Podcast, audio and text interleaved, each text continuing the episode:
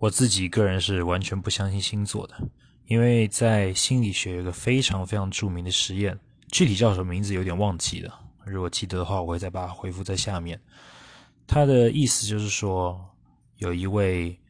教授跑去一位跑去一个班级里面进行心理测验，也一样很常见的看到一个什么东西，直觉反应选 A、B、C、D 四个选项。选完之后，每一个学生拿到的这个结果会以密封纸袋的方式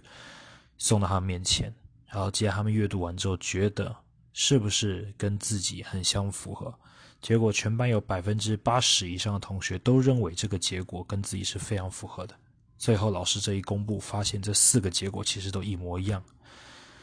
星座其实跟心理学很像，也跟冷读术很像，它的结果是一个我们人内心会自己把它导向。认为最符合我自己结果的一个地方。